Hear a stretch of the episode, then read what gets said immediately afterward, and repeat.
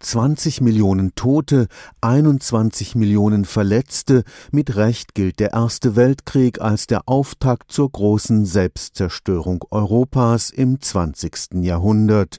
Im Sommer 1914 begann ein Krieg, dessen eigentliche Ursachen bis heute rätselhaft erscheinen. Wie durch geheimnisvolle Kräfte getrieben, steuerte Europa auf eine Katastrophe zu, die erst 40 Jahre später nach einem Zweiten Weltkrieg Weltkrieg enden sollte. Mitten im Frieden überfällt uns der Feind. Darum auf zu den Waffen.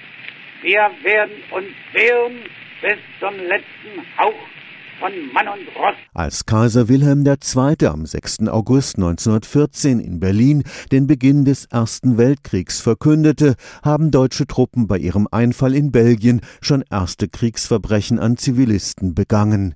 Aber in der allgemeinen Kriegsbegeisterung sind Meldungen untergegangen, die schon früh den grausamen Charakter des kommenden Krieges ankündigten. Ob es wirklich so eine universelle Kriegsbegeisterung gegeben hat, ist heute in der Forschung eher umstritten. Es hat ganz sicher bei bestimmten Gruppen, bei großstädtischen Bürgern Begeisterung gegeben, aber wie das Ganze in einem kleinen süddeutschen Dorf ausgesehen hat, wo gerade im August 1914 die Ernte eingefahren werden musste, das war natürlich etwas ganz anderes. Dort haben die Frauen ihre Männer und ihre Söhne nicht mit Blumen verabschiedet, sondern mit Tränen. Der Historiker Professor Kurt Möser arbeitet am Karlsruher Institut für Technologie.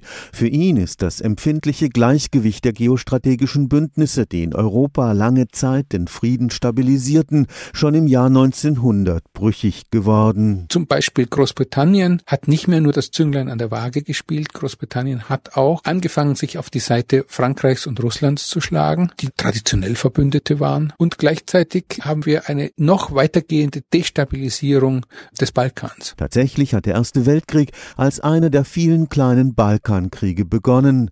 Unversehens ist ein europäischer Flächenbrand daraus geworden. Die Dynamik hinter alledem ist in Gang gesetzt worden, dass wir nach 1900 einen immensen Rüstungsschub erlebt haben. Dadurch, dass man das Gefühl hatte, man müsste immer größere Teile der Bevölkerung mobilisieren, um dem Gegner gewachsen zu sein. Und dass diese Aufrüstung auch immer schneller präsent sein sollte. Stefan Fuchs, Karlsruher Institut für Technologie.